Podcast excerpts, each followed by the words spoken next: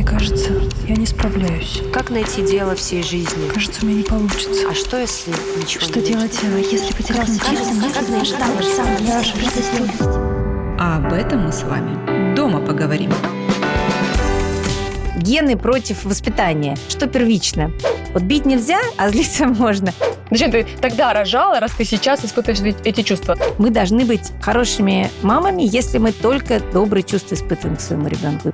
Я, например, вообще не боюсь ходить с детьми в магазин. Но совершенно другой человек. Как вот из меня вылез вот этот вот человек? Вообще непонятно. И это тоже вызывает у меня какое-то особое чувство интереса. Чисто женская, скажем так, боль, вековая такая. Вот я сейчас про это напишу, вызовет э, хейт страшный. Ну и ладно. Мама, правда, что мальчики всегда должны быть первыми? А что так можно было? Ну что ты с ними возишься? Просто скажи, что ты сдашь детский дом, и все.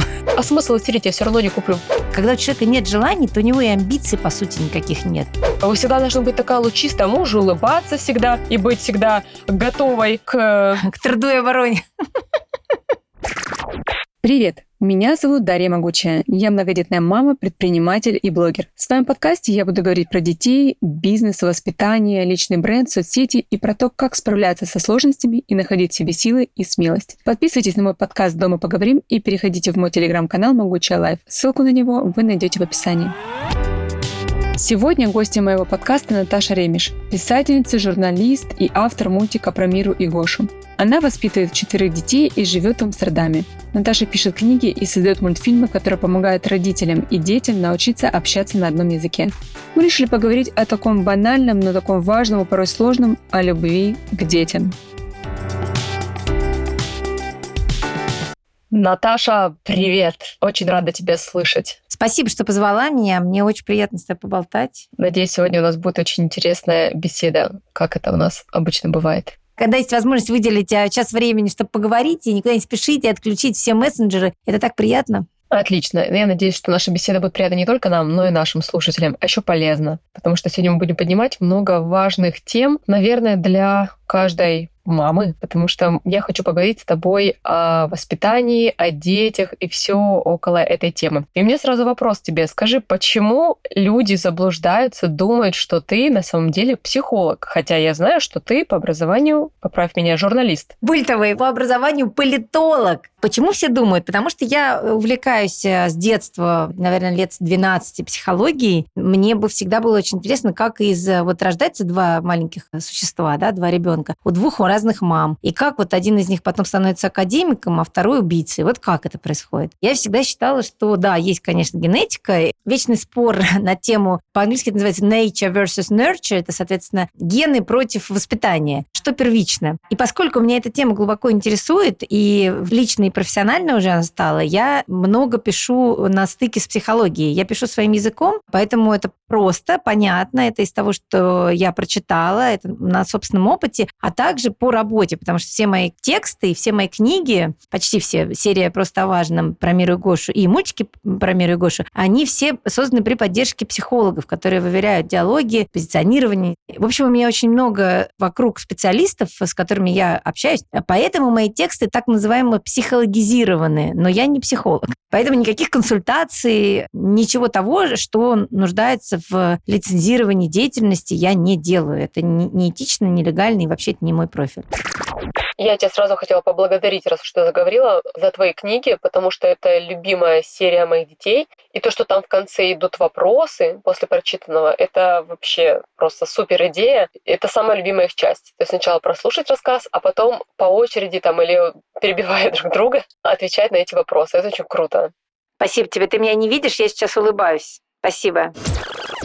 Э, Скажи, пожалуйста, когда я тебе спросила, о чем бы ты сама хотела поговорить в подкасте, ты сказала про любовь к детям, потому что это не всегда легко. Почему для тебя самой важно об этом говорить? Мне кажется, э, мамы очень много от себя ждут. У нас очень-очень много установок, с которыми выросли, о том, что такое безусловная любовь, о том, что мама должна только любить. Помнишь, мы росли там, не знаю, может быть, у тебя было по-другому. Я же твоя мама, мама только лучше желает, мама только из лучших побуждений. Но по факту мама тот же человек, и наши мамы, и мы как мамы, и наши бабушки, и мы испытываем разные эмоции. И вот э, когда мама разрешает себе испытывать разные эмоции, не в том плане, что она их действительно испытывает, мы их все испытываем, но зачастую, когда мы злимся на нашего ребенка, мы сами себе внутри отрицаем, что вот мы сейчас испытываем эту сильную негативную эмоцию. Так вот, если мама разрешит себе испытывать эти эмоции, а я хочу провести черту между эмоцией и реакцией, одно дело злиться, а другое дело бить, да, это э, бить это реакция, злиться это эмоция. Вот бить нельзя, а злиться можно. Если мы себе эти эмоции разрешим, нам любить детей будет проще. Потому что когда ты требуешь от себя безусловной любви, ты на самом деле отрицаешь вот эту вот негативную часть, и поэтому испытывать положительные эмоции тоже бывает сложно. Очень сильные завышенные ожидания от самой себя. И мне кажется, если бы мамы расслабились и полюбили себя такими, какие они есть, им бы проще детей было любить. А детям нашим очень-очень нужна наша любовь, чтобы расти психологически здоровыми.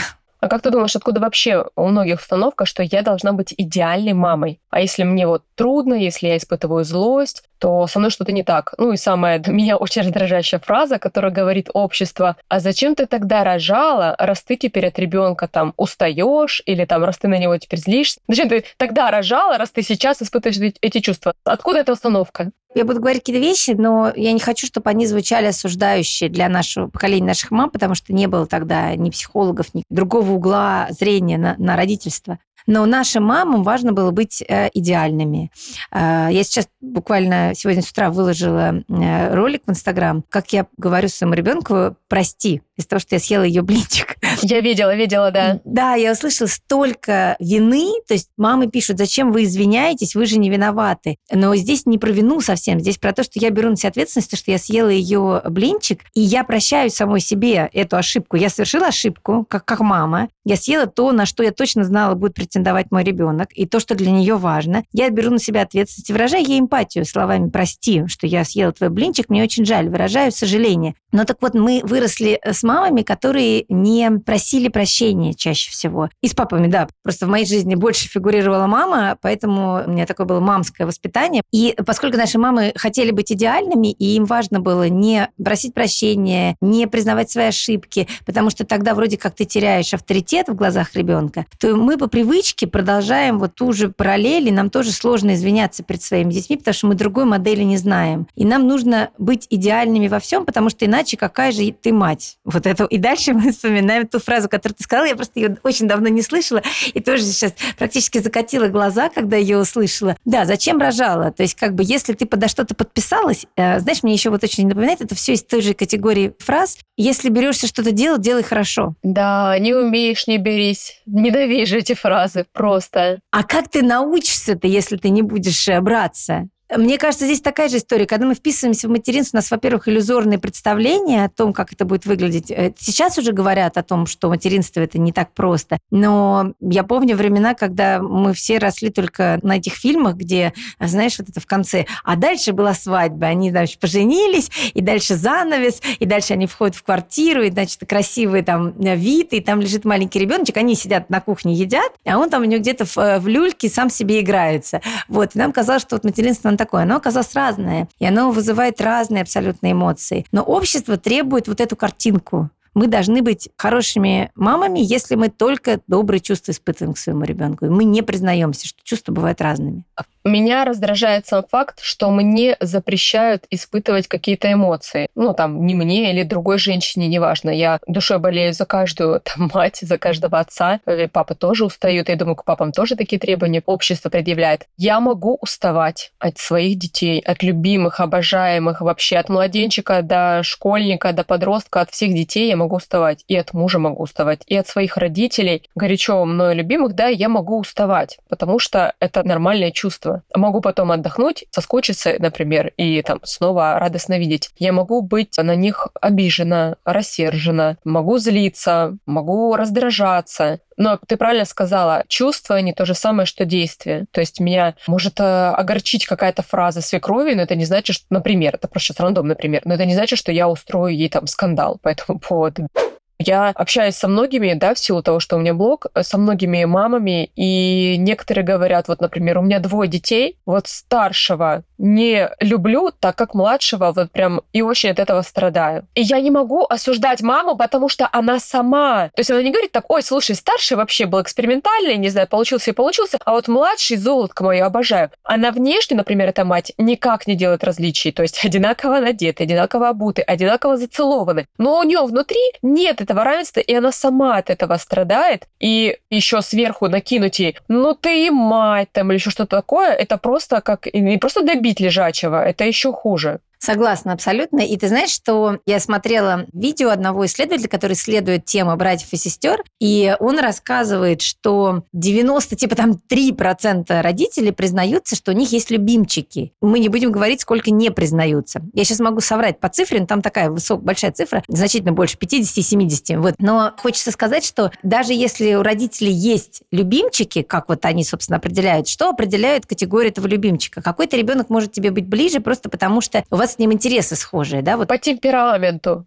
Да, вот у меня, например, Мира, она про посидеть на диване, про там что-то такое, порисовать, полепить из пластилина. Я тоже про пос- лепить из пластилина. А Кая, например, она про залезть на какую-то гору, куда-то забраться, побежать. Она очень спортивная. И она в этом плане ближе к мужу. И я понимаю, что, например, с точки зрения развлечений, мне с Мирой будет значительно проще находить общий язык, ну, по крайней мере, сейчас, как я это вижу, это может меняться, чем с Каей. Скажу ли я, что я при этом люблю Миру больше? Ну, во-первых, конечно, вслух никогда никому не скажу, что я какого-то ребенка могу любить больше. Но то, что тебе какой-то ребенок ближе по каким-то критериям, Вот, знаешь, Прям хочется сказать, как будто бы понимаешь лучше. понимаешь его, да, понимаешь, он тебе вот ближе в том плане, что ты понимаешь его реакции, понимаешь его мотивацию. Но при этом, например, я смотрю на Каю и думаю, ну, вообще мне непонятно. Вот, ну, совершенно другой человек. Как вот из меня вылез вот этот вот человек? Вообще непонятно. И это тоже вызывает у меня какое-то особое чувство интереса. Знаешь, я до сих пор вот эту историю, а если придут немцы, какого ребенка отдать, вот из серии, как э, «Выбор Софи», да, этот фильм, Да, да, я понимаю, о чем ты. Я сама думала, что бы я делала в этом случае. Это ужасный выбор. Можешь оставить себе одного из детей. Я не поняла. Можешь оставить себе одного из детей, а другого мы заберем. Я что, должна выбирать? Да, я не могу выбрать. Успокойся, я не могу выбрать. Выбирай. А иначе я их обоих отошлю туда, в печь. Выбирай. Не заставляйте меня выбирать, я не могу. Я вот ровно в тот момент, пока мне доходит вот эта мысль для передачи ребенка, у меня рассыпается мозг, у меня блокируется просто сознание, и я переключаюсь на что-то другое. То есть я вот не делаю даже в своей голове этого выбора, мне так страшно его сделать. То есть я, мне просто сердце сжимается, и я дальше просто не думаю. И потом я думаю, ну зачем мне сейчас об этом думать? Я не буду об этом думать. Мне кажется классно, что мы об этом говорим, потому что люди об этом думают, и тема очень табуирована. Мало кто об этом открыто говорит. Но эти мысли, я думаю, что приходят каждому родителю в голову. И здесь очень важно, конечно, не показывать ребенку ни тому, ни другому, потому что тяжело и тому, и другому. Тот, кто у родителей вдруг окажется явным любимчиком, ему тоже тяжело, потому что он испытывает постоянно вину, он тоже это чувствует. И он испытывает, с одной стороны, он этим пользуется, с другой стороны, он испытывает вину на этот счет. Я вообще рада. Вообще, благодаря соцсетям, я думаю, многие тысячи, может быть, даже больше женщин чуть подуспокоились и выдохнули. Ну, те, кто потребляет, скажем так, правильный контент, потому что в чем прикол блога? Ты можешь заглянуть в чужую жизнь, понятно, что не на 100%, да, но понять, как люди живут, какой уклад. Ты же не можешь ходить по соседним и спрашивать, как каждый там воспитывает детей, гладит, не гладит, там, кипятит, не кипятит и так далее. А тут я выхожу, да, и говорю, ребята, я вообще не глажу вещи, я считаю, это лишней трата времени, если только мы не говорим о каких-то там, там, не знаю, парадно-выходных блузках на какую-то встречу. И какие-то мамы такие, Типа, а что так можно было? Я помню, как у меня освободилось даже, знаешь, как не время, а сознание, когда у меня был первый Лука, и э, ему стукнуло полгода, и я такая, реально вот прям до смешного, я такая, так, ему полгода, нужно начинать прикорм. До этого у нас было только грудное скармливание. Я купила ему какой-то там кабачок, баклажан, сварила эту кашицу, он, э, разумеется, отвернулся и не стал есть это непонятную вообще субстанцию, я тоже не стала есть. Я купила банку, он ел с банки ровно одну ложку, а потом ко мне пришла подружка, которая вообще как-то, знаешь, вот у нее такое лайтовое материнство, вот у меня сейчас уже четверо детей, и все так же ей легко вообще и просто. Ну, как бы понятно, что она также устает, все такое, но у нее как-то все так это, знаешь, в ритме танго. И она такая, а зачем ты это делаешь? А почему, ну, а почему нельзя вот со стола просто с общего кормить? Ну, ты ешь там борщик, вот картошечку разомни дай. И мне так отпустило. А потому что на меня, знаешь, давила такая, так, полгода, что я за мать? Я не прикармливаю. А как же баночки? А как же он будет получать там микроэлементы? Это при том, что я, в принципе, человек без загонов особых таких. А тут меня прям, ну, первый ребенок, ответственность, все дела. И меня так попустило. И в итоге у меня все дети ели нормально, каждый свое. И настолько стало легче жить. И я к чему? Это к тому, что я рада, что об этом стали говорить, о материнстве больше, о чувствах. И надеюсь, что мамам стало легче. А мне просто кажется еще очень важно, что мы стали делиться не идеальностью. Хотя, конечно, Инстаграм это и вообще соцсети, это про, про то, какая то идеальная. И вот мне кажется, если перестать быть только идеальной и начать делиться своими ошибками, то людям будет проще жить. Но при этом, конечно, нужно быть уже подкованной, а мы уже подкованы в плане хейта. И ты понимаешь уже сейчас, что, ага, вот я сейчас про это напишу, вызовет э, хейт страшный. Ну и ладно. Я когда начинала блогерскую деятельность, я ходила к психологу, и я тогда выпустила мультик про Диму, и мне казалось, что я сделала такой важный важный социальный проект, поддержала родителей детей с э, особенностями развития, это так классно. То есть я сделала что-то хорошее, должно быть хорошо. А мне повалился хейт, причем повалился хейт, в частности, от э, таких мам, а у кого есть дети с э, инвалидностью. И я в слезах пришла к психологу, он мне говорит, Наташа, всегда будет 5%, которые очень-очень-очень сильно любят и которые ненавидят. И они могут меняться местами туда-сюда. И ты знаешь, я решила, все, вот 10%. И я не видела ни разу еще за все свои годы годы ведения вот этой публичной деятельности, что этот процент стал больше. У меня это всегда не больше 10%, может быть, даже 5%. И так вот я хочу признаться в одном кейсе по поводу как раз прикорма, по поводу ошибок. Меня вот, когда моему второму рожденному, но четвертому, в общем, ребенку исполнилось э, 6 месяцев, я тоже вспомнила про прикорм. Но ты должна понимать, что я на тот момент уже второго выкармливала. То есть у меня был уже опыт. Я совершенно забыла, что прикорм это не значит исключить молоко. И я, короче, переставляю кормить. Я такая думаю, ну, не, ну прикорм же, все, надо переводить ребенка. Я начинаю ее кормить э, едой обычной. Она прекрасно все ест. Я буквально один, второй день, второй день, значит, исключаю молоко. Грудное, соответственно. Я, я, я кормила грудью. И я, к счастью, пришла через неделю на прием. Э, вот этот вот стандартный здесь, когда ты проверяешь детей. И они мне говорят, окей, сколько она пьет молока? Я такая, в плане, нисколько. Они говорят, у вас ребенок 6 месяцев, она у вас не пьет молоко? Я такая, нет, а что? Они говорят, ну еще как минимум, они меня называют там цифры, типа литр в день она должна выпивать. И вот представляешь, что то есть вот это, я тоже такие ошибки совершаю, при том, что это уже не первый ребенок. И такая, какое счастье, что я через неделю пришла. И э, я вернула ребенку молоко, она там э, начала опять пить. И вот я понимаю, что я совершила ошибку, и, наверное, если бы я не видела, что другие мамы тоже совершают ошибки, для меня бы это был бы очень тяжелый опыт. Ну, еще если бы у меня не было психотерапевта. Э, но с учетом того, что я вижу, что тут косячит, это косячит, что это, это ошибается, это ошибается, такая, ну да, бывает, забыла. Кто-то ребенка в машине забывает случайно, когда бежит там в магазин. Ну, насколько я знаю, почти у всех падали дети с кроватей, с диванов. Это точно, это точно, да. Кстати, вот этот вот комьюнити, я сейчас заходила перед нашей встречей в Инстаграм, у меня осталось 1,2% мужчин в Инстаграме, все остальные женщины. Что говорит мне о том, что, конечно, для женщин это такая поддерживающая комьюнити. Но мы с тобой же еще, я просто не знаю, может, кто-то слушатели знает нас 7 лет, мы же с тобой еще во многом сходимся по теме того, что у нас есть дети, которых не мы рожали. Да, у тебя две дочки, вот, и у меня две дочки. Точно. Да.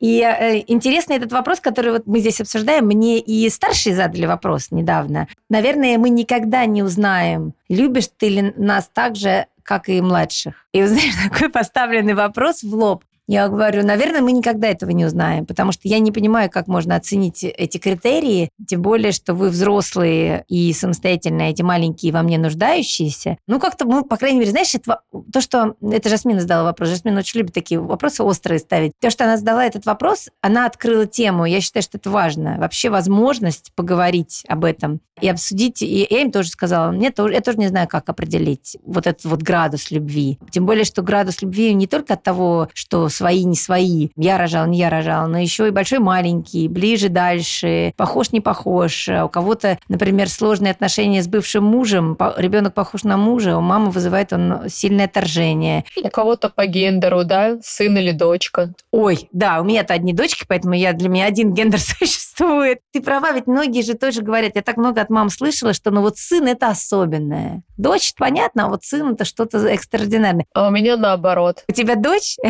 Слушай, ну, первый у меня был Лука, и как бы мальчик, это правда, что-то вот такое-такое. Ну, я сейчас буду сравнивать, да, чтобы это было одинаково. У меня нет приемных мальчиков, поэтому я сравню разные гендеры. Но когда родилась Илаша, здесь такая была еще, знаешь, болючая примесь нежности и вот такой женской боли за нее, что я переживаю, муж, чтобы ее потом не обидел. Какие-то такие вещи, которые вот чисто женская, скажем так, боль, вековая такая. Это как-то оно знаешь, примешалась вместе с любовью, и это такая вот какая-то э, любовь с такой щемящей нежностью, вот так я могу описать. У меня это постоянное чувство, потому что я всегда думаю о том, что надо научить их защищать свои границы, надо им объяснить, что они могут говорить нет, что им не нравится, надо им объяснить, что их мнение имеет значение, несмотря на то, что она девочка. Даже в этом поколении, в этой стране, я живу в Нидерландах, Мира мне рассказывает, что как ей было пять лет, она поехала к подружке в гости, а у подружки, значит, было пять, значит, подружки восьмилетний брат. И они выходили из машины, и брат оттолкнул ее и сказал, «Э, первыми выходят всегда мальчики. И это не за тем, чтобы руку подать, а просто потому что, потому что он мальчик. И для меня это был такой шок. И она пришла, конечно, с круглыми глазами, говорит, мама, а правда, что мальчики всегда должны быть первыми?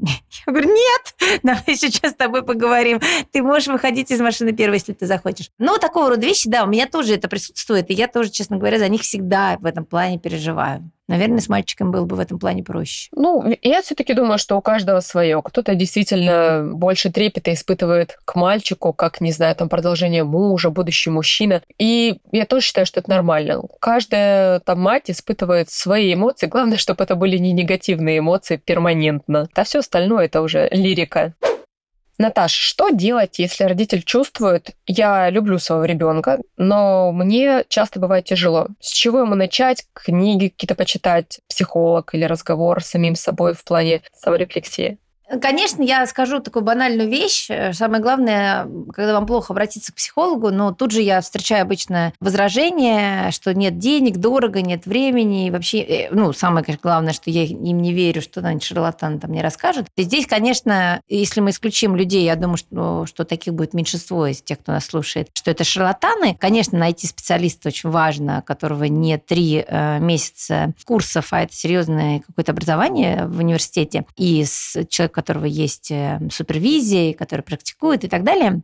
Пойти к психологу очень полезно. Найти друзей, которые не будут вас обесценивать, ваши чувства, очень полезно. Но не таких, которые будут вас накручивать и говорить, э, ой, да господи, отдай ее в детский дом, или, слушай, как у меня была одна знакомая, если перестала общаться, она мне каждый раз, когда я ей что-то говорила про старших детей приемных, она мне каждый раз говорила, что ты с ними возишься, просто скажи, что ты сдашь в детский дом, и все. Вот такие вот подружки бывают. Поэтому ходить к психологу, читать книги и приоритизировать все-таки, потому что очень часто люди, которые готовы потратить э, на ботинки деньги, но не готовы на психолога, они говорят, нет, нет, это слишком дорого, можно найти э, бесплатных психологов, есть бесплатные сессии, там можно зачастую записаться на 3-5 сеансов, а дальше уже они платные, через 5 сеансов начинается. Вот читать много литературы, она помогает, потому что когда мы читаем литературу какую-то на тему психологии, мы начинаем понимать свои мотивации, мы такие, ах, вот оказывается, что у меня тут было. То есть, когда я тут не недавно начала читать про диссоциацию. Это то, что вот мое состояние замирания, когда происходит какой-то стресс, я замираю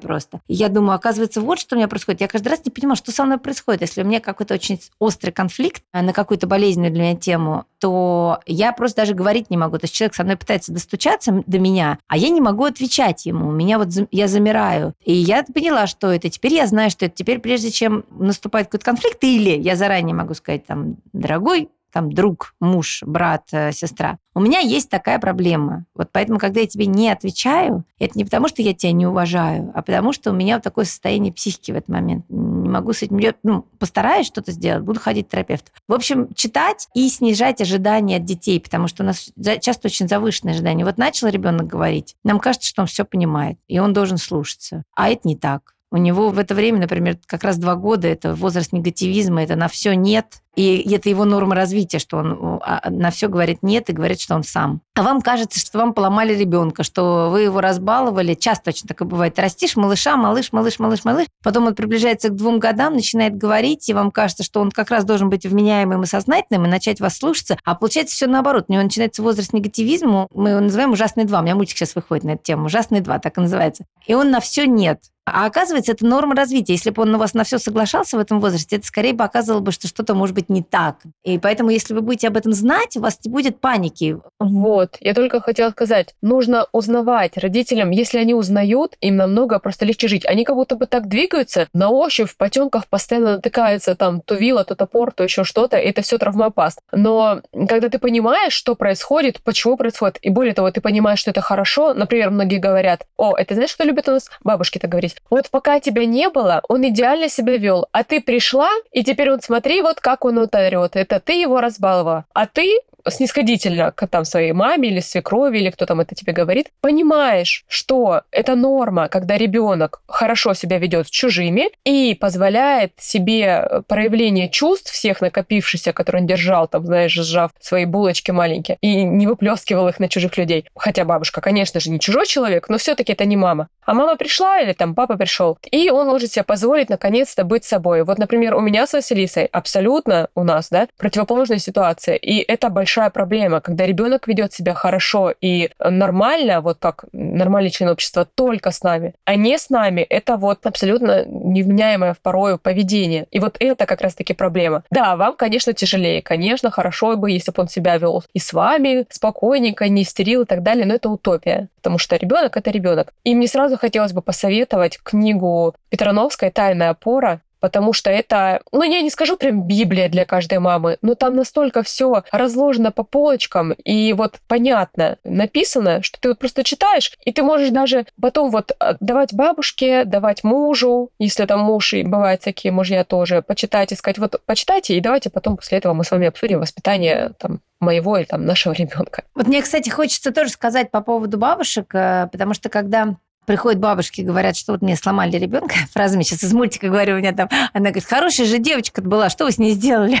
Когда у нас появляются эти знания, мы можем что-то ответить тем людям, которые на нас давят. А на нас давят э, бабушки, дедушки, часто мужья, тети, дяди. Не факт, что они нас услышат. Совершенно не факт, что они это примут. Но, по крайней мере, мы для себя будем внутри спокойнее, потому что мы будем знать, что детская психология выглядит так, развитие выглядит так. И это не потому, что э, ты с ним что-то не так сделала, а просто они не знают, что вот именно так выглядит норма развития. И это ты просто немножечко на шаг впереди в тех знаниях, которые у тебя есть. И ты не будешь чувствовать вину, когда они будут, или, по крайней мере, будешь чувствовать вину меньше. Ты будешь знать, что да, она думает так, но я-то знаю, я-то книжку прочитала, я знаю, что это нормально. Поэтому знания помогают э, родителю быть более расслабленным. Потому что ты смотришь, сверяешься с фактами. Ага, все, у нас все в порядке. Ну да, я еще поняла, что на самом деле у нас много знаний есть интуитивных, которые почему-то, ну, забиты, вот, наверное, там, СМИ, общественным мнением, там, воспитанием и так далее. Например, я носила детей много на руках. И мне тоже говорили, что ты их таскаешь, не приучай их к рукам. Ну, как бы, не то, чтобы я как бы не очень-то позволяю всякие нравоучения, но такие советовательные фразы были. А я прям, знаешь, мне, во-первых, было, ну, это не прям так сильно, чтобы тяжело,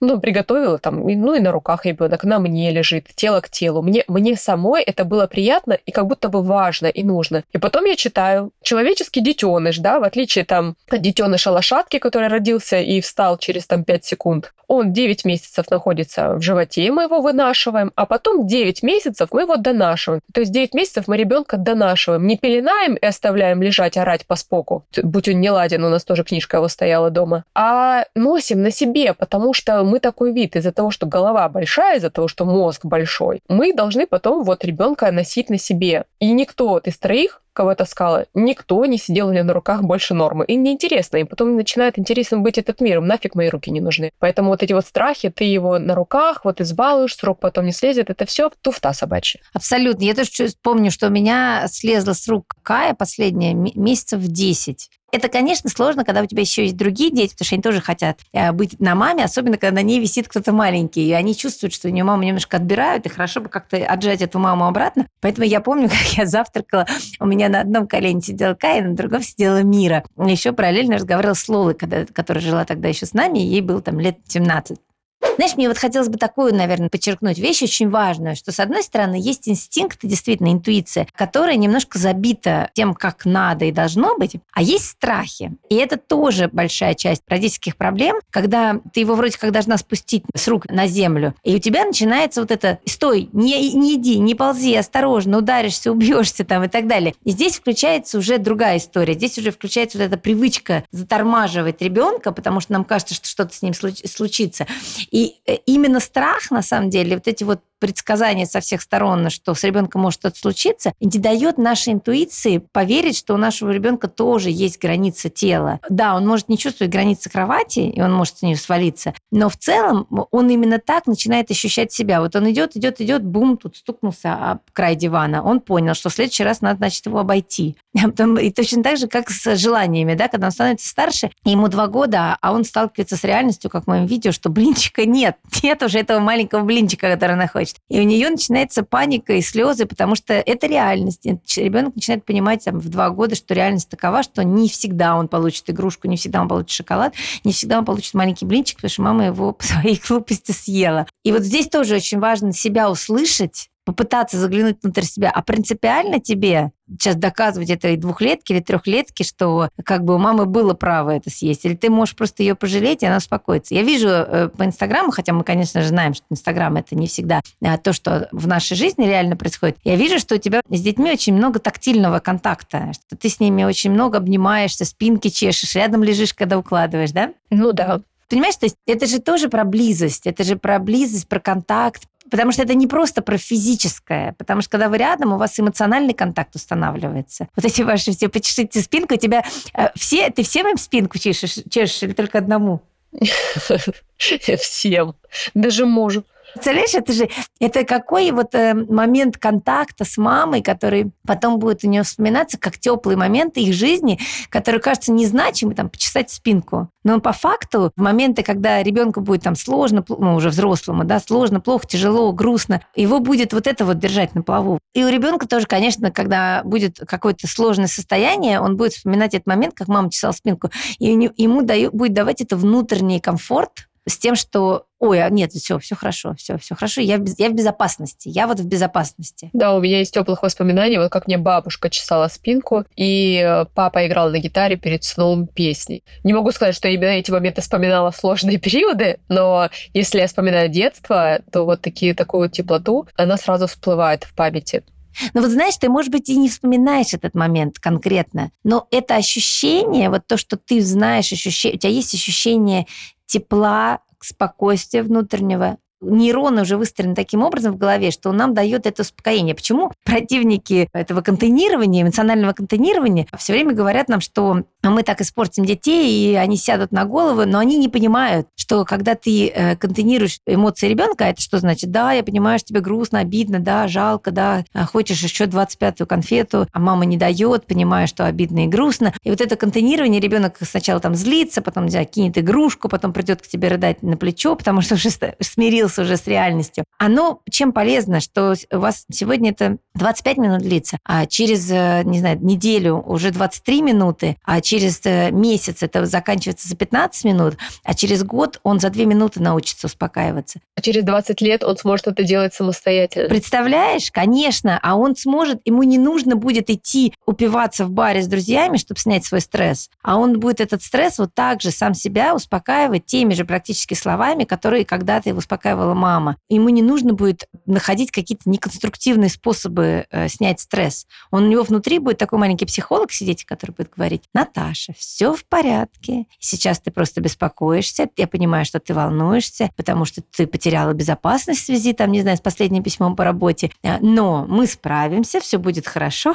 Давай поймем, какой у нас план действий. И Наташа приходит в себя за полторы минуты. Да, я бы зарубилась с этими противниками, потому что их достаточно отправить в детский дом, чтобы увидеть детей, до чувств которых никому не было дела или времени, которые выросли абсолютно не имея опоры под ногами. Вот на примере твоего опыта и тех знаний, которые ты получила в школе приемного родительства, и, может быть, где-то еще, что случается с детьми на практике, когда они становятся там, не трехлетними уже, а 10, 15, 16-летними детьми, у которых были сложности в жизни, и на эмоции которых всем было плевать, которых задвигали с их слезами, а мы знаем, что как раз дети в детских домах перестают плакать, потому что всем плевать на то, что они плачут, и никто к ним не придет и не успокоит. И даже младенцы. Вот что происходит как результат во взрослом возрасте у этих детей? Ты же сталкивался с такими детьми. Как они себя чувствуют, ведут, э, реагируют? Вот что ты можешь сказать? Сказать? Я смотрела много советского кино, есть замечательные картины, и вот там, если... Или книга. Если там описывается парень или девушка, которая выросли в детском доме, это знаешь как? Это такой вот человек, ценящий дружбу, семью, потому что он-то повидал жизнь, который такой, знаешь, вот товарищ, он очень, в отличие от этих вот семейных, которые такие мягкотелые могут быть, он умеет трудиться, там, знаешь, э, у него вот все в жизни вот хорошо у него.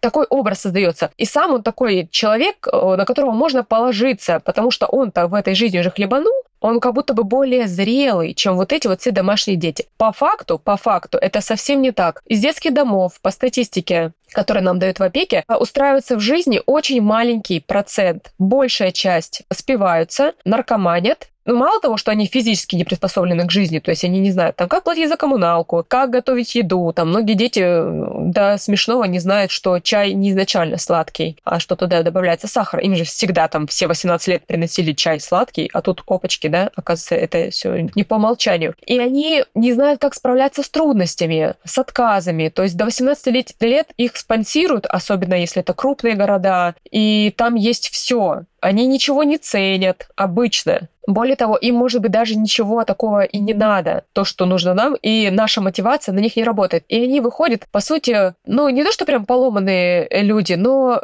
статистика говорит сама за себя. Есть ребята, которые устраивают семьи, и рожают детей, и все у них хорошо. Но, конечно, это не прям исключение, но это, к сожалению, маленький процент. Потому что это иллюзия, что если вы ребенку не дадите нормально там плакать, э, и он вырастет настоящим мужиком, это абсолютная брехня. Он просто вырастет мужчиной, который, скорее всего, умрет от инфаркта на 20 лет раньше своей жены, потому что он все будет переживать внутри себя и не плакать. Поэтому мужчины, да, зачастую там на постсоветском пространстве живут меньше женщин. Это не я придумала, да, это медики говорят, что в том числе и из-за этого, потому что все внутри, внутри, внутри, и это все болячки. Я хочу тебе задать вопрос, потому что я зацепилась за это. Очень интересно. Потому что я, знаешь, у меня такое есть э, выражение, которое я люблю очень использовать. Жизнь начинается с желаний. И, опять же, к вопросу о том, что очень часто я слышу эту фразу, вот, что мы должны все их хотелки реализовывать э, детей. Нет, не должны. Но мне всегда тоже хочется сказать, ну, пойдите посмотреть на детей в детском доме, но я как бы не могу, потому что большинство людей даже не понимают, что это такое, как это вообще выглядит. И то, что ты сказала, упомянула эту тему про желание, что они на самом деле по большей степени ничего не хотят хотят. И я предполагаю, что поскольку у них их желания никто не слышит, их не реализуют, у них есть очень какие-то базовые потребности. Я, из того, что я слышала, что там из серии приходит ребенок в детский дом, и вот он живет, у него вообще ничего своего нет. У него есть там, не знаю, своя тумбочка в лучшем случае, какие-то там несколько вещей, а все остальное это общее. То он, в принципе, как бы, получается, разучивается что-то хотеть.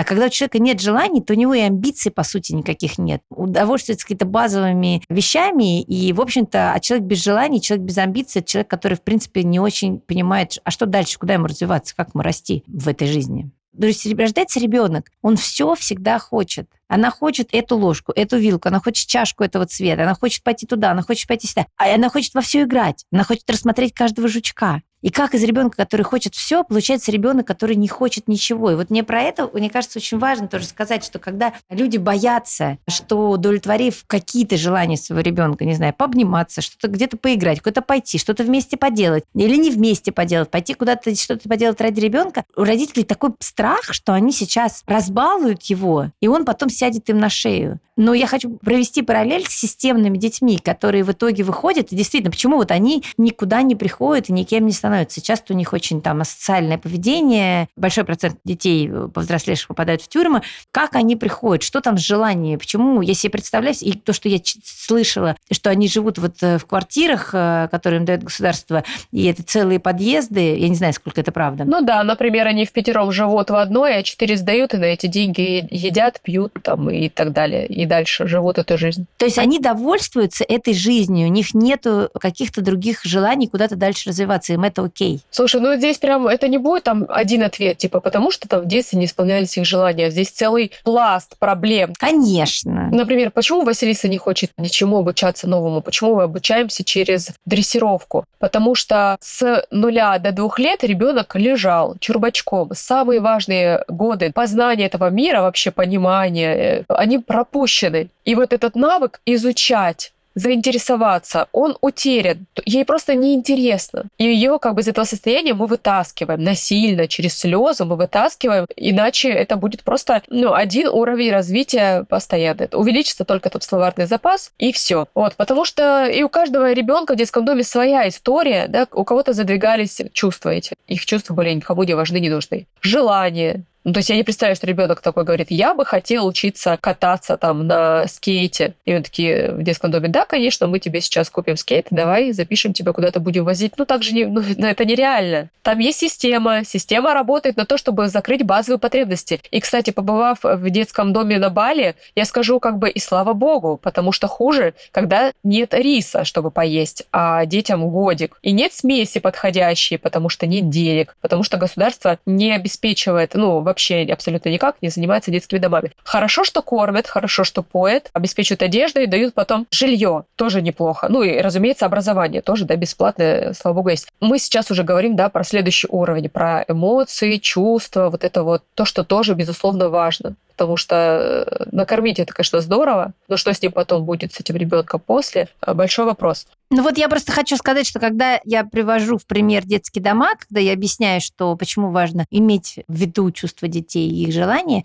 конечно, это как бы другая сторона спектра. Ну, то есть это сто процентов в минус, да, как это выглядит в детском доме. В идеальной, э, супер доброй, психологизированной семье это сто процентов в другую сторону, да. Но вот семья может находиться в градации, да, и оказаться в минус 100 или плюс 100. И вот хорошо, что мы все-таки к плюсу приближаться, потому что в какой-то семье, да, тоже будут какие-то базовые потребности, потому что главное, вот, чтобы сыт, одет, обут и, и здоров, а, а для кого-то будет сыт, обут, одет и здоров, и чтобы еще обязательно книжку вечером почитали. А для кого-то, чтобы еще помимо книжку, не он сам, потому что должен, а потому что мама ему или папа почитали. Для кого-то важно, э, когда они в субботу решают, куда пойти, э, спросить ребенка тоже, а вот ты бы куда хотела? Ребенок скажет, а я хочу на детскую площадку. И родители говорят, ну окей, тогда мы сначала в магазин, потом на детскую площадку, а потом, значит, когда мама пойдет встречаться с тетей Таней, а ты пойдешь со мной, потому что вот мамины желания тоже важны. Такая интеграция ребенка во взрослую жизнь, необходимость учитывать или, там, не знаю, важность учитывать его интересы, вот это, мне кажется, важно обязательно для развития психологически здорового человека. Знаешь, я думаю, у кого боязнь, что ребенок обнаглеет и сядет на шею. Я думаю, у тех людей, у которых проблемы с личными границами.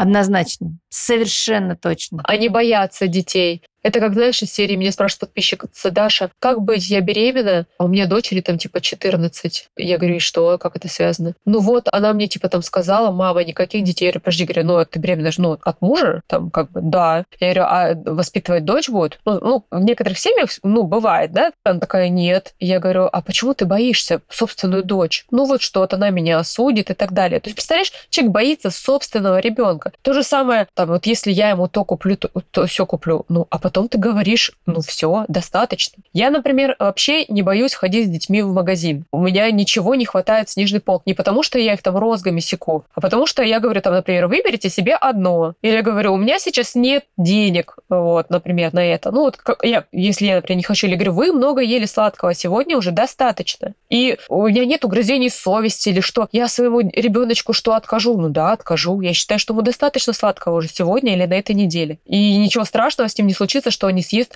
пятую конфету, например, этот ребенок. И когда ты говоришь это уверенно, ну, они не истерят, потому что, а смысл истерить, я все равно не куплю. Да, потому что мама часто сначала отказывает, отказывает, отказывает, потом ребенок ее прогибает, прогибает, прогибает, и мама такая, ну ладно, это большая проблема. Это знаете как? Это как кредитная карточка. Вы чуть-чуть взяли с нее, а потом вы должны все больше отдать и больше. Это то же самое. Когда вы говорите нет, он поорал, вы дали, в следующий раз он будет орать громче. И это логично. Схема-то рабочая. Зачем по-другому? Тем более ребенок всегда идет по самой короткой схеме. Там, например, не дала мама, я пойду к папе. Вот, слабое звено бабушка, я пойду к бабушке. О, бабушка тут всех нагнула потом, да, всех построила. Отлично, я теперь буду ходить к бабушке, потому что так я быстрее получу свое. И вот вот когда папа с мамой не в одной связке, если они еще, что очень нехорошо, живут вместе там с родителями мужа, родителями да, мамы или папы, это прям все, это прям э, нехорошо, ребята. Если есть возможность, разъезжайтесь. Да, это риски, конечно, в том, что не будет единой позиции, ребенок будет учиться, как ему лавировать, манипулировать. Ребенку плохо от этого. Мало того, что вы ругаетесь, да, это неизбежно, так еще и ребенку вы не даете нормальных границ. Сегодня граница тут, завтра граница там. Ему приходится шатать их каждый раз, чтобы понять вообще, где она, где она проходит сегодня. Сегодня где проходит? Сегодня у нас бабушка, о, граница еще бесконечная, вот отсюда и там и до соседского забора. А если папа, то она вот здесь. И ребенку каждый раз приходится подстраиваться, и вот э, нехорошо не, не подстраиваться. То есть то, что ребенок подстраивается, это нормально. А еще если, да, у вас нет одинакового мнения, манипулировать уже с малых лет, ну, как бы невольно манипулировать, да, и зачем это? У вас должно быть единое мнение на что-то, там, выйти, обсудить, и потом уже ребенку дать э, ответ.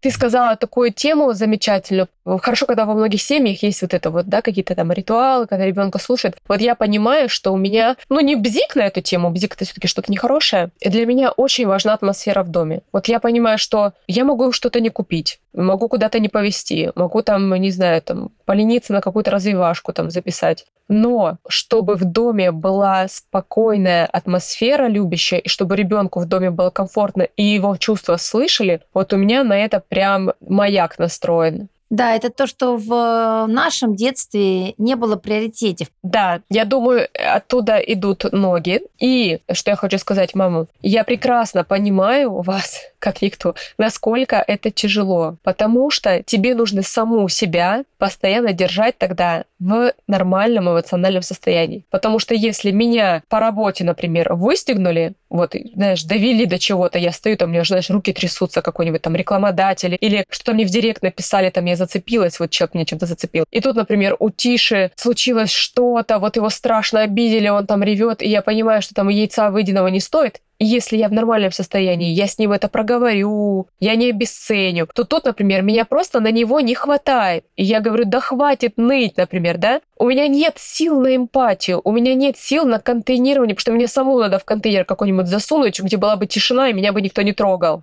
Почему говорят сначала кислородную маску на себя, потом детям, на себя, потом детям? Потому что на какой энергии ты будешь слушать своего ребенка орущего, когда ты сама просто морально изнасилована? Как включается вот эта тема, знаешь, дети в Африке голодают, а ты тут из-за чего-то. Включаются вот эти вот какие-то фразы, которые ты когда-то слышал, когда ты хочешь прямо здесь и сейчас, чтобы сразу она перестала орать, чтобы она собралась и уже успокоилась, что у тебя нету сил сейчас на это. Тебе хочется, чтобы было тихо, тебе ты просто, просто уже не способен. Ну, как бы один из советов, конечно, просто самоустраниться из ситуации. Например, сказать, так, я сейчас... А я прям проговариваю. Я говорю, я сейчас очень злая, пожалуйста, меня не трогайте. Злая не на вас, чтобы они услышали, считали мое состояние безошибочно и поняли, что сейчас я не в силах разбирать их конфликт или терпеть его дальше, что сейчас мне нужно позаботиться о себе, уйти из дома не могу, там я слежу за их безопасностью, нахожусь, да, рядом. Но вот в данный момент маму лучше не трогать. И я не испытываю никаких угрызений угрызений совести, что я повысила голос, потому что, ну, я же не оскорбляю их, не ору на них. Да, я разозлилась, я объясняю, могу объяснить, там, меня вот этот разозлил или это разозлило, по работе проблемы. Ну, не вдаваясь в подробности, как бы им они не нужны.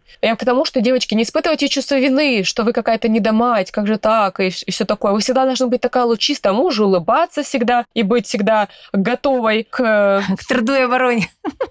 Да, с детьми всегда будет э, терпеливая, ласковая мамочка. Но смотри, ты сейчас очень важную сказала вещь. Ты обозначила детям, что ты злишься не на них. Ну, или ты можешь даже обозначить, что ты злишься на них. Но суть в том, что ты обозначила. Вот здесь нету э, пассивно-агрессивного молчания, когда, знаешь, вот это вот, мам, что случилось? Все в порядке. Вот этого мрака. У меня такого в семье нет. Ну, короче, мам, прости, если тебя это заденет, но у меня мама так делала. Она замолкала. И я не могу сказать, что это было невыносимо, потому что я тоже привыкла к этому, но это было довольно тяжело, когда ты спрашиваешь, я вижу, что она слышит, а она не отвечает, и ты себя именно так тупо чувствуешь. Мне не было обидно или я не злилась, я просто себя так тупо чувствовала, я думала, как бы, ну, я задала вопрос, например, что мне там сделать с вот этим, а она молчит, потому что она обиделась на меня за какой-то предыдущий мой косяк, да? И что делать? Я встаю такая, думаю, повторить еще раз, так она сто пудов слышит услышала. Думаю, решить самой, что делать. Так я сейчас опять напясячу, еще больше получу. Я такая думаю, блин, ну почему нельзя сказать, да, там как бы, положи туда, разговаривать с тобой больше не хочу. Ну, знаешь, как я думаю, что это все-таки в силу характера делается. То есть я не такая не потому, что у меня такая мама была, и я вот в пику ей, как, или в противовес ей, я не такая. У меня просто другой характер. У меня наоборот во рту ничего не держится. Знаешь, я скажу всем все, что думаю, и потом еще сто раз пожалею об этом. Это, вот это моя беда. Ну вот молчание, это, конечно, наказание молчанием, это очень тяжело. Да, поэтому очень важно ребенку, чтобы он получил четкие ценные указания. Там, я пришла с работы, я сейчас очень устала, или у меня сейчас работа, я делаю проект. Пожалуйста, на 10 минут все вышли из комнаты. Обычно через минуту открывается дверь, и Мира такая, мама! Я говорю, Мира, 10 минут не прошли, 10 минут, пока не зазвонит будильник, не возвращайтесь. Все, не уходит, там не надо срочно что-то написать или где-то что-то как-то среагировать. Они знают, что когда я меняю тон, и говорю четко, понятно, так отчеканивая слова, что сейчас надо выйти из комнаты. Или же я расстроена чем-то, и я могу сказать, я сейчас очень расстроена, мне очень грустно, мне сейчас очень нужно побыть одной, мне выпить свою чашку кофе. Вот здесь вот я зашла за угол, это у меня кухня так построена, что за угол заходишь, тебя никто не видит. Я говорю, зашла за угол, пожалуйста, ко мне не подходить сейчас. Они такие, поняли? Мира говорит, Кая, пойдем, я с тобой поиграю. Но они понимают, что вопрос не к ним, претензии не к ним. А если претензия к ним, то она тоже озвучена. Какая конкретно претензия? Например, зарисовали, не знаю, потолок. э, И это надо сейчас будет всем убирать. И дальше приходит вопрос от них. Окей, что делаем? Мам, ты злишься? Да, я очень злюсь, что ты в стены кидала слайм. А Сейчас все будут это отмывать. А, хорошо, понятно. По крайней мере, четко говоря, нет вот этого состояния нестабильности, когда ты не понимаешь, как себя дальше вести, что дальше вообще. Ты замираешь такой, а какие ожидания, мне как себя вести, мне это убирать или не убирать, разговаривать, не разговаривать, а завтра будет вообще день рождения или нет. Вот, поэтому, да, всем советую, ну, как бы иметь свои эмоции, иметь, давать себе на них право, но с точки зрения реакции стараться максимально четко обозначать их ребенку, что я сейчас вот так вот чувствую, я сейчас буду делать вот это, а ты, пожалуйста, вот это сделай или не делай, не подходи ко мне 15 минут. Слушай, ну ведь и как круто, когда потом дети, там в 4 года, например, я просто сейчас уже не помню, я записывала за Тишей, он э, как-то очень хорошо начал проговаривать, проговаривает прям эмоции, Почему-то, говорю, там не поздоровался там с кем-то. Он такой, ну, ты разве не понимаешь, я стесняюсь очень сильно. И, ты, и я думаю, вот это я бы в детстве сказала, что я не поздоровалась там с тетей да, Олей, потому что я стесняюсь. В смысле, ты кого ты так стесняешься? Что за неуважение к старшим? Да прикольно, когда они э, так хорошо потом себя понимают, потому что ты и сам все проговариваешь. Там, ты сейчас злишься, оно с виду кажется, что ты как дурачок. Вот я же смотрела сегодня твое видео с этим блинчиком. Ты же проговариваешь ей все, да? И э, как бы так смотришь, и какие-то невольно первые эмоции такие, что, ну, ты просто каждую фразу проговариваешь. Ты думаешь, ну, что так сложно, да? Ну, своя мама съела блин, ну, как бы, тебе спич новый там или еще что-то, да? Ну, типа, упростить задачу. А ты там, ты расстроилась, ты обрадовалась, что мы нашли блинчик. Она, а потом они сами так классно это все тоже проговаривают и понимают хорошо и себя, и тебя потом тоже они могут понять, потому что ты им весь вообще спектр раскатал, что ты сейчас испытываешь. Ты разозлился, и обижен, и раздосадован, там, знаешь, и завидуешь сестре, у которой там блин остался, и так далее. Это, кстати, очень важно, что дети узнают нас, потому что нам кажется, что мы же родители и дети, мы друг друга друг о друге все знаем, но для детей мы не совсем очевидны. Они не знают э, нашего прошлого, они не знают, что, например, Мира не знает, по-моему, до сих пор, Аня сейчас уже знает, что я была когда-то замужем еще. Она не знает, э, я вот так вот реагирую на стресс с замиранием, на сильный стресс. Ну, что-то, какие-то такие вещи, в общем, я нахожу постоянно какие-то истории, и про свои чувства я рассказываю ей. Я говорю, а у меня вот тоже такое было однажды, когда вот то-то, то-то, или, или не тоже, а просто было. И она такая, да, правда, и ей очень интересно узнавать. Мы про своих родителей на самом деле очень мало знаем. Они нам рассказывают одни и те же байки. Это типа познакомились так нам на картошке, да, потом поехали туда, потом поехали сюда, потом ты родилась, и такая была свадьба, а потом мы были э, в Гагры ездили. Все. Но что какой там у них внутренний мир, мы не очень хорошо понимаем. Если мы только, ну, то есть только не сидим, не послушаем, о чем они с подружками разговаривают. И то тоже не факт, что это полноценный внутренний мир. Поэтому делиться со своими детьми тем, что ты чувствуешь, но не из серии, там, я, ваш папа э, чудак на букву М, как, да, и поэтому и, э, я с ним жить не хочу. Но из серии я сегодня шла по улице и, не знаю, ты видела, как красиво цветет дерево? Мне она напоминает, как я в детстве у бабушки была. Вот это классно детям рассказывать. И также про негативные эмоции тоже рассказывать. Я сегодня разозлилась, потому что по работе. Поэтому э, классно, делитесь с детьми, рассказывайте про себя. Мне кажется, это очень здорово. Что у нас на выходных было, ты сейчас вот сказала про это, я прям вспомнила. Приходила подружка Луки, одноклассник, и вот Тиша, там, Василиса, Лука, все вместе катались там на матрасе по лестнице. Толпа, шум, гам просто, и я вот стою на кухне внизу, и смотрю, что Лука сидит один на диване, и вот что в телефоне, что такое. Я говорю, Лука, я говорю, ты чего один? Ну, не с ними. А те продолжают веселиться, орать там и скатываться. Он такой, да, я не хочу говорить. Я говорю, ну, говорю, попробуй, говорю, может, я пойму. Он такой, ну вот я ушел, чтобы посмотреть, они вообще про меня вспомнят или нет. И я вот слышу, что они даже имя моего не произносят. Я говорю, Лукась, говорю, я тебя так понимаю. Говорю, я в детстве, говорю, знаешь, говорю, точно так же уходила. Говорю, знаешь, что происходило? Он такой, что? Я говорю, Лукась, говорю, никто не приходил. Вдобавок ко всему, говорю, чем дольше сидишь, тем глупее возвращаться обратно, потому что ты же думаешь, что тебя позовут, а тебя не зовут. Я говорю, ну знаешь, говорю, ребята же могут думать, что ты, например, просто хочешь отдохнуть, или говорю, ты в туалет пошел, или еще что-то. Они не думают, что ты там обиделся, или ждешь, что ты их позовешь. И он такой, да, типа, ты меня понимаешь, у тебя тоже такое было. И вот этот момент такой прикольный, интересный. Ну, потом вернулся в игру, все как бы забил на вот эти вот проверяния, но так классно понимать и считывать вообще, да, что происходит с твоим ребенком. А представляешь, для него это момент, когда он, мама тоже такое было. Вот мы с мамой похожи. Вот у нас с мамой а что-то есть общее. А так дети наши растут, у нас, ну, нет, наверное, не наши дети, наши дети уже так не растут. Но вот, например, мы так росли, у нас был образ такой идеальной мамы, и ты, который все косячишь, идеального папы, и ты, который все, везде у тебя какие-то ошибки. Ты все время думаешь, ну, почему же таких, таких идеальных родителей такая непутевая дочь? А сейчас вроде как они, и, я не идеальна, да, я совершаю ошибки. И самое главное, я считаю, вообще задача родителя – это формировать нормальный эмоциональный фон в семье, в котором будет доверительные, теплые отношения. А то вы же любите всех по-разному, делайте, что хотите. Только делайте вот хороший, ну, я сейчас стебусь, конечно. А как считаешь ты, что вот одно из главных, ключевых, да, воспитания детей? Я раньше все время думала, что я так беспокоюсь об эмоциях детей, потому что я готовить не умею.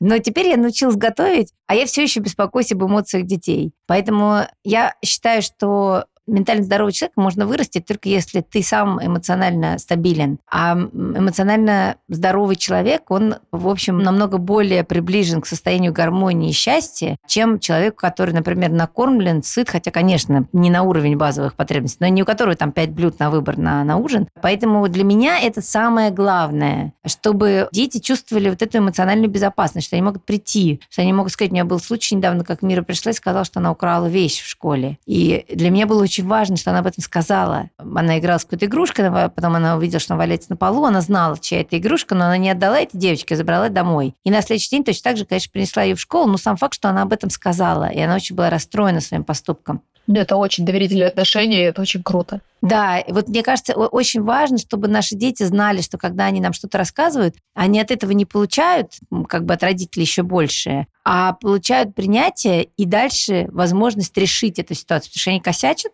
и, конечно же, им нужна поддержка в этом. Иногда они... Потому что она не знала, что ей дальше делать с этой игрушкой. И она ей вообще уже была не нужна дома. Это как эта украденная картина, которая лежит, и показать никому нельзя. Играть она с ней не хотела, и она не понимала, как ее вернуть. И мы с ней обсуждали, как это сделать так, чтобы это было этично, чтобы там никто не думал, что она ворует вещи. Мне кажется, это очень важно, когда дети могут к нам прийти, с нами поговорить, и когда у нас есть возможность с ними обсудить что-то, у нас есть возможность почитать 15 минут книги вечером, и это ваше время. Но при этом, когда вы понимаете, что вы не обязаны все свое время тратить на детей свободное, что у вас есть свое время, у вас есть на это право, что вы остаетесь взрослым. Своя собственная жизнь, да. Вы не обязаны любить играть с детьми, потому что любить играть, э, когда тебе 35 лет, ты не можешь любить играть на уровне трех лет, да, ты все-таки взрослый человек с уже серьезно развитой психикой. Мне кажется, это очень важно. В общем, близость, контакт.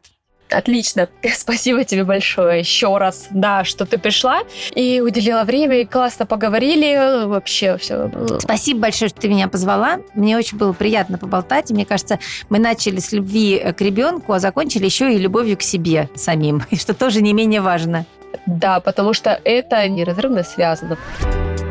Если вам понравился подкаст и вы узнали из него новое, важное, полезное, делитесь им в своих социальных сетях, отмечайте меня в сторис, мне будет очень приятно. Подписывайтесь на подкаст в приложении, где вы его слушаете, чтобы не пропустить новый эпизод. Пишите отзывы и ставьте оценки. Мне важно ваше мнение, чтобы сделать подкаст интереснее для вас. Новый выпуск уже через неделю.